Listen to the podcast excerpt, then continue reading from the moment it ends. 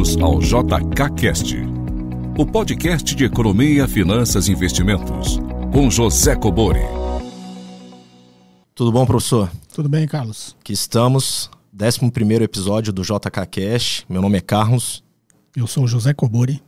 Bom, professor, vamos iniciar. Primeiro, já quero fazer, deixar a abertura aqui, quero já deixar um número disponibilizado para que possam participar como de costume.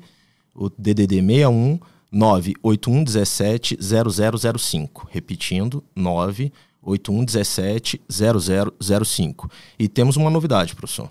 Agora teremos aberto um canal no Instagram toda sexta-feira para perguntas e sugestões também para o podcast.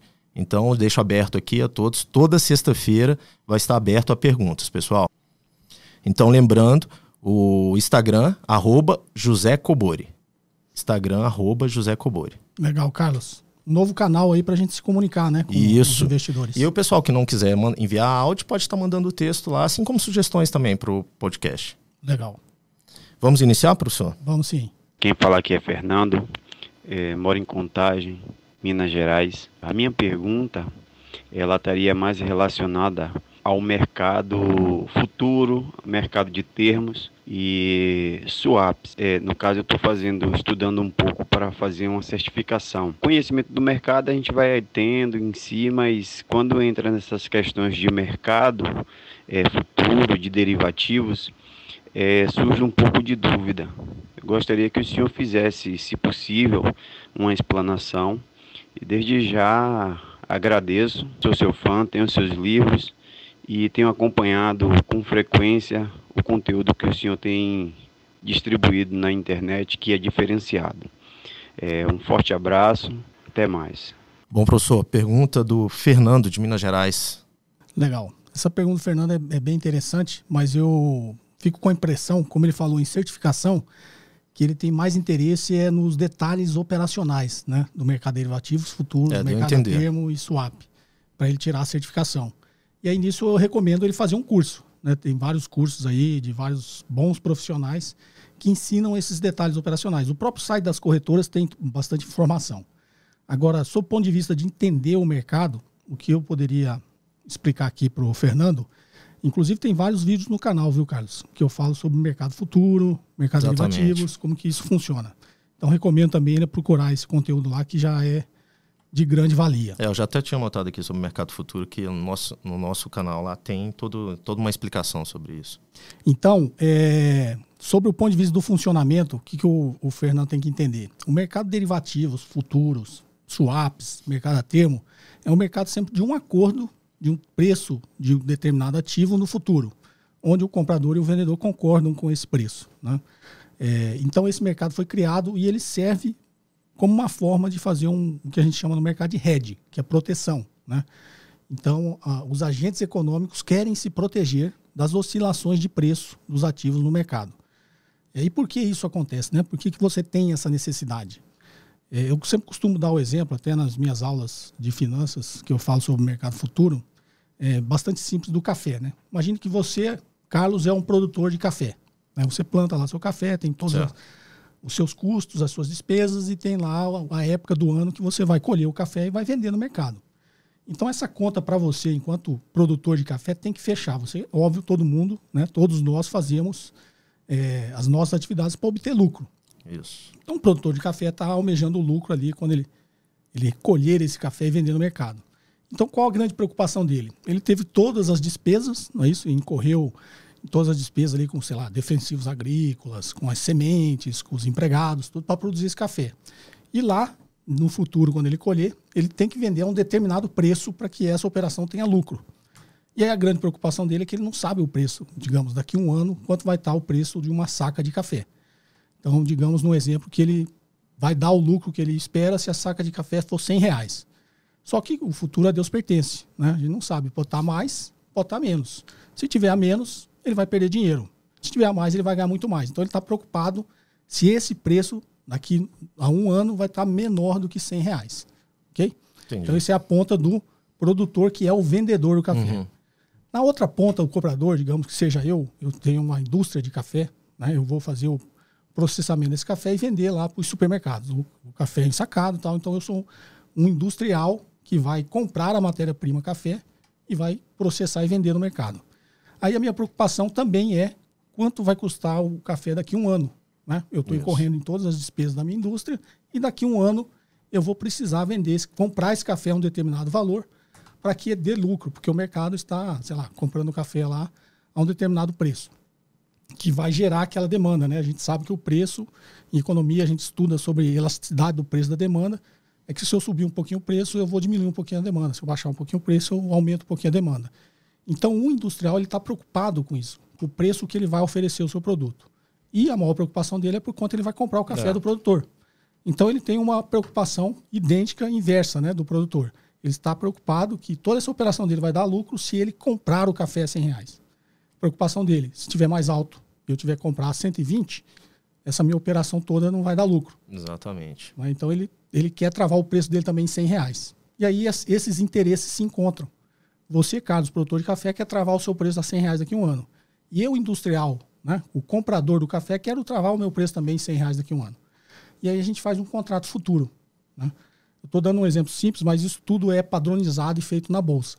Estou né? dando um exemplo simples como forma de entender e bastante didática. Aí a gente vai lá, senta, assina um contrato e fala, ó, oh, Carlos, daqui a um ano eu compro o seu café por 100 reais. E você, na outra ponta, falando, tá bom, eu vendo o café para você a 100 reais. A gente fecha, independente do preço que vai estar o café daqui a um ano, a gente vai fechar a nossa operação a 100 reais. Você se protegeu do risco que você tinha, que era o preço estar tá menor, e eu protegi do risco que eu tinha, que era o preço estar tá maior. E a gente fechou essa operação. Então, o mercado futuro, sobre esse ponto de vista, ele funciona para proteger os agentes econômicos da oscilação de preços. Né? É, quando você entra para o mercado de derivativos, o mercado futuro ficou bastante conhecido porque ele começou né, com commodities agrícolas. Né? Começou lá no, há mais de 500 anos atrás com arroz, inclusive é, no Japão. Existia um mercado futuro de arroz. Eu acho que no podcast passado nós falamos sobre a compra de títulos futuros. Isso. Justamente a gente já comentou. É. Exatamente. Então, é, é, começou há muito tempo, né? Atrás as, o, o, mercado futuro para proteger os agentes da oscilação do preço das commodities agrícolas. Né? Arroz, soja, feijão, café. Tanto que a Bolsa, para quem é um pouquinho mais antigo, existia a Bolsa de Mercadorias e Futuros no Brasil, que era a BMF. Né? Depois fez uma fusão com a Bovespa, virou BMF Bovespa. Depois a Bovespa fez uma fusão com a CETIP e hoje é a B3. Então lá atrás existia a Bolsa de Mercadorias e Futuros, que era negociar arroba de boi, café, milho, soja. E dentro dessa mesma lógica, eles começaram a colocar ativos financeiros. Então, no mercado futuro, hoje existe índice Bovespa, você negocia, você negocia taxa de juros, negocia dólar. Inclusive, esses ativos financeiros é o que tem mais liquidez, né? o que tem mais volume de negociações. Mas, para entender, é a mesma lógica do que eu acabei de explicar no café. Né? É feito de forma padronizada na bolsa exatamente essa estrutura. Então, é, digamos que passado 10 anos, a gente não está mais fazendo esse contrato entre eu e você. Uhum. Você vai lá na bolsa e compra um contrato futuro. Não, vende um contrato futuro Isso. a 100 reais. E eu, industrial, vou lá na bolsa e, e compro um, um, contrato futuro a 100 reais. É a mesma operação, só que feito de forma padronizada na bolsa. Tá? E aí, para entender a lógica, o que eu explico no vídeo do YouTube é a parte da liquidação física e financeira no primeiro exemplo que eu te dei, vai existir uma liquidação física. Não é isso? isso. Eu vou te, vai ter a liquidação financeira, eu vou pagar o café para você a 100 reais e vai ter uma liquidação física. Você vai me entregar, o, entregar café. o café. E aí a grande dúvida nos investidores, quando começam a estudar, é como isso é feito na Bolsa. Na Bolsa existe liquidação física também, mas é muito pouca. Não existe muita lógica em fazer uma liquidação física. Você faz só uma liquidação financeira. E como que isso é feito? Imagina agora, nesse exemplo, a gente fez as operações em Bolsa. Né? Então você estava preocupado se o preço do café ia cair. Isso. Okay? Foi lá e vendeu um contrato futuro a 100. A 100. Como você sai da sua posição daqui a um ano? No mercado a gente fala, você zera a sua posição. Se você vendeu, você tem que comprar. Isso. Okay? Então, digamos que o café subiu. Subiu para 120. Você, pô, agora eu tenho uma operação na bolsa, eu tenho que zerar a minha posição. Isso. Eu vendi a 100, vou lá e compro a 120. 120. Tomei um prejuízo de 20 reais. Não é isso? Só que no mundo real, você ganhou 20 reais a mais. Isso. Porque você vai vender o, mercado, o, seu café lá no mercado né, real por 120. Isso, isso. Então, o, o, prejuízo que você teve na bolsa, você cobriu na vida real. E o inverso é verdadeiro. Né? Se, o, se o contrato caiu, que era o seu medo, o que, que você vai fazer? Você, comprou, você vendeu a 100, agora você vai comprar 80. Você ganhou 20 reais na bolsa. E você, no mundo real, vai vender o seu café a 80. Você 80, perdeu 20 reais no mundo real. Isso. Então, uma coisa anula a outra. Outra. Essa é a lógica do mercado futuro. Entendi. Tá? Então isso evoluiu mercado futuro e aí começaram a fazer isso com ativos também, não só esses ativos que eu citei na bolsa de mercadorias e futuros, como passou para o mercado próprio de ações, no mercado à vista, e foi criado o mercado de derivativos, onde você negocia opções de compra de ações, né? ou também opções de venda.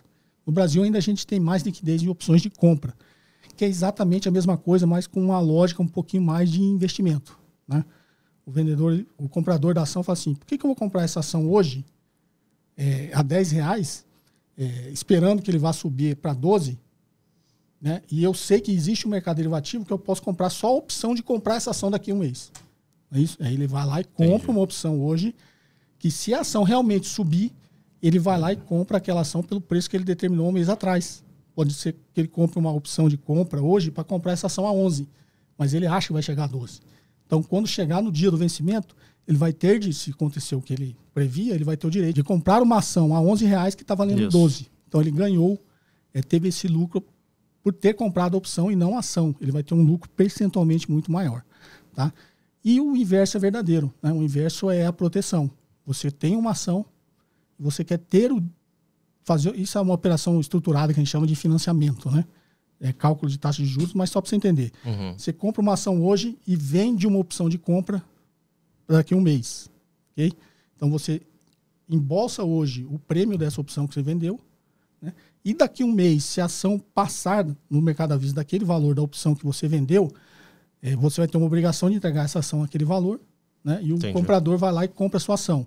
Então você aí você faz um cálculo percentual quanto você ganhou no mês ali nessa operação, desconta o que você você já, já tinha recebeu, garantido isso. Isso vai dar um valor percentual que invariavelmente se der certo na sua operação estruturada dá muito mais do que qualquer outro investimento em renda fixa. Né? Então a gente costuma brincar que o mercado financeiro é tudo taxa de juros. Tudo é calculado em cima de taxa de juros, o que faz sentido, né? Então, o mercado de derivativos, geralmente você está fazendo operações com ações, né? Mercado futuro você está fazendo com mercadorias de futuros e outros ativos financeiros, principalmente taxa de juros, dólar e índice Bovespa, índice de ações, né? Então, entender essa lógica é necessário para você atuar no mercado. Voltando à pergunta do Fernando, ele, eu acredito que para a certificação ele precisa entender muito mais a parte operacional. Entendi. Quanto que como que o investidor compra, né? quais os custos operacionais disso, como é feita a operação. São esses detalhes um pouquinho mais, digamos, burocráticos que ele Entendi. precisa entender para tirar a certificação. Mas é óbvio que ele precisa entender como funciona o mercado para ser um bom profissional. É, certo, aquilo professor. que a gente brincava quando ia na escola, né? Que você estuda é para aprender, não é para passar na prova, né? é verdade. E tem o estudante que ele estuda para passar Só na prova, prova, depois ele esquece, né? Porque ele não estudou para aprender. Então, o, o, conselho que eu daria ao Fernando é esse: né? estude para você entender o mercado, mas para tirar a certificação, você vai ter que entender essa burocracia, a minúcia dessa burocracia das operações. Perfeito, professor. Respondido, vamos para a próxima pergunta. Boa tarde, professor Cobori. Aqui é Elton de Fortaleza. Professor, uma dúvida sobre fluxo e caixa descontado. É, a taxa de crescimento que a gente deve usar no modelo é a razão de retenção, é uma taxa mais importante e mais correta de usar do que a, a previsão dos analistas ou do que o crescimento histórico, que seria é, um menos o payout, é, é, isso mesmo. E uma segunda dúvida é se devemos somar o, o caixa da empresa ao valor justo, ao valor intrínseco, complementando o valor da empresa. Um abraço. Bom, professor, Pergunta do Elton de Fortaleza. Vamos lá. Bom, Elton, é, pergunta bastante interessante. É, eu tenho, tem índices bastante técnicos, né? Em análise fundamentalista, que é interessante o, o, nós entendemos, digamos assim, a ciência exata que está por trás disso. Mas, como eu sempre digo, digo avaliar empresas e ações não é, é muito mais uma arte que uma ciência, né? Porque ciência é matemática, você faz a conta, teria que dar aquilo. Isso. E não é o que acontece, né? Se teria fosse, que ser exato. Digamos, se fosse uma ciência exata, todo mundo ganhava dinheiro, né? Isso. Então ela é muito mais uma arte. Então, voltando ao conceito, o valor de uma empresa é a sua capacidade de gerar caixa no futuro. Né? Então, por isso que a gente analisa muito dados, dados do passado, na realidade, para saber a capacidade daquela empresa continuar gerando é, esse lucro no futuro.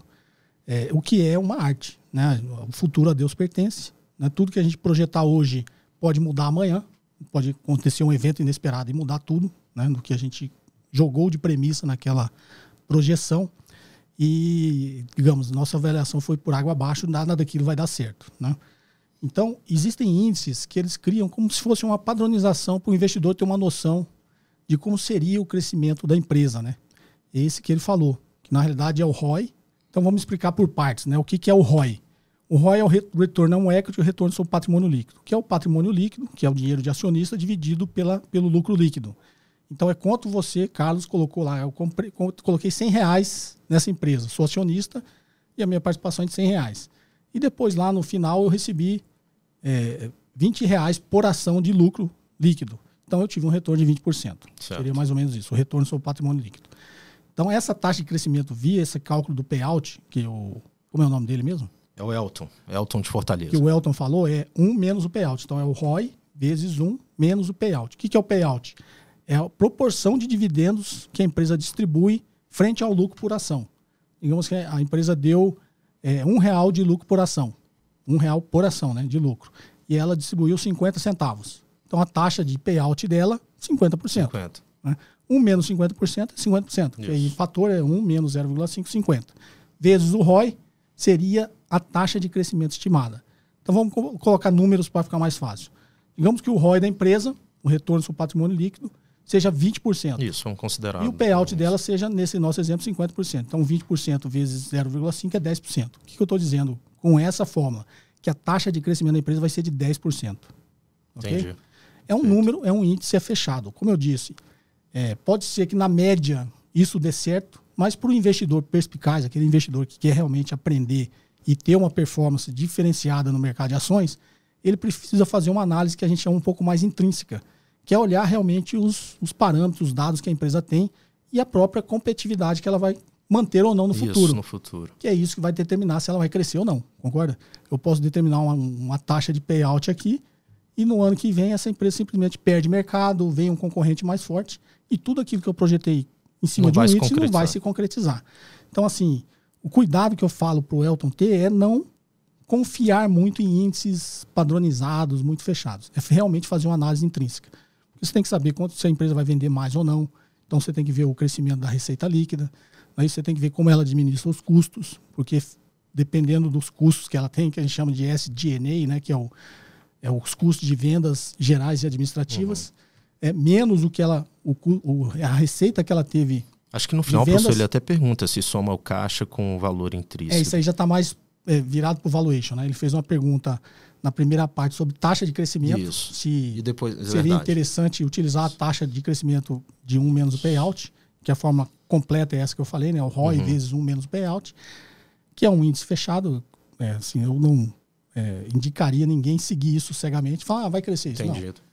Isso é um índice que criaram aí. Pode ser que isso, na média, né, tirado as, né, os desvios que tem né, na curva tal, isso certo. Acaba então, é, ficando dentro. Acaba ficando um negócio muito matemático e, como eu disse, né, o crescimento das empresas, a competitividade não é uma não, coisa ma muito matemática.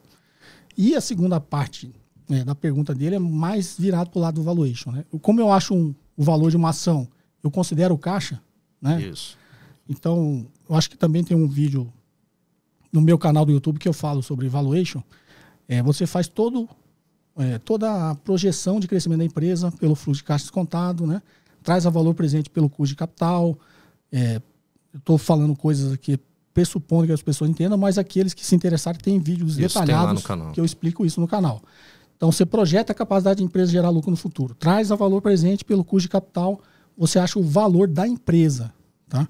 Só que tem uma diferença do valor da empresa e o valor da ação. Da ação. O valor da ação está se referindo ao patrimônio líquido. Né? Então, quando você pega um balanço patrimonial, você tem, de um lado do passivo total, tem o passivo e o patrimônio líquido. Uhum.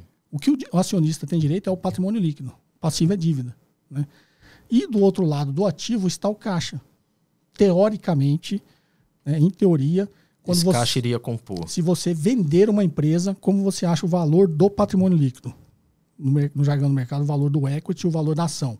Você acha o valor da empresa como um todo. Então, só para ilustrar, assim, um exemplo meio é, simplório demais, mas eu gosto de ilustrações assim. Imagine você que está só escutando o podcast, né? Imagine um balanço patrimonial. Então, tem um lado ativo total, outro lado passivo total, que é passivo e patrimônio líquido. Você quer achar o valor só do patrimônio líquido, que é o seu, de acionista. Isso.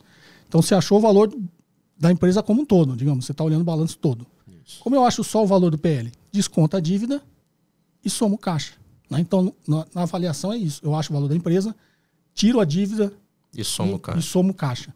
Porque, em teoria, o ativo circulante financeiro, ele sempre é excluído numa negociação. Quando você está na operação de M&A, de fusões e aquisições, você vende a é, empresa, descarta, compra a empresa, você, você, descarta, porque teori, teoricamente o caixa líquido mesmo, disponível financeiro, que a empresa acumulou, ela não, teoricamente, não estaria ali como par do ativo. Você comprar aquela empresa, você não teria direito. Direito, já. Né? Então, geralmente, é, tem negociações que a gente até negocia estoques, quando a receber, mas isso é depende da negociação e do entendimento no momento e de, de, de determinada empresa, né?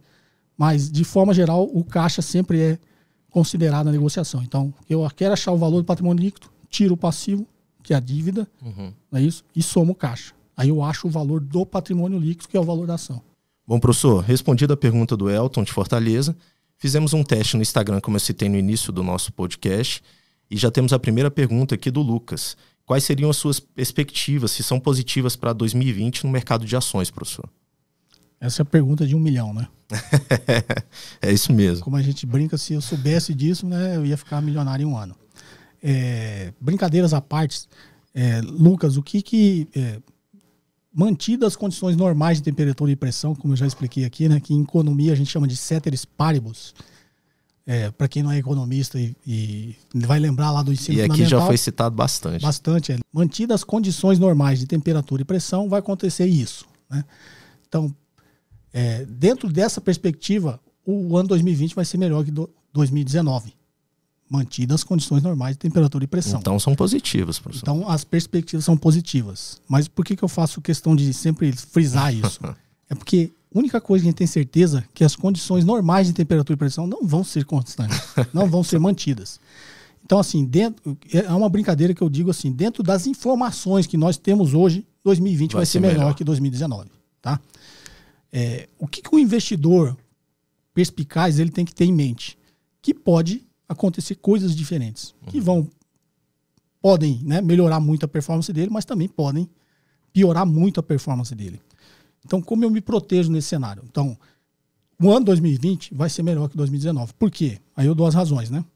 Quais as condições e as informações que a gente tem hoje. O Brasil fez um ajuste fiscal, fez a reforma da Previdência, a economia está realmente melhorando, a gente tem uma tendência de diminuir a taxa de desemprego, é, a taxa de juros está muito baixa, ou seja, o custo do dinheiro, o custo básico do dinheiro na economia está muito baixa, isso privilegia a produção. Né? Então as empresas podem produzir mais, podem empregar mais, vão vender mais, e isso vai reativar a atividade econômica. A gente vem, a gente, o Brasil vem na contramão do que mostra o mercado aí fora, né? Exatamente. E aí eu vou cair na segunda parte, né? Então, com essas informações, isso me garante que o ano 2020 vai ser melhor que 2019. Mas o Brasil, como você disse, está na contramão, né? Quando o mundo está querendo piorar, o Brasil está querendo melhorar.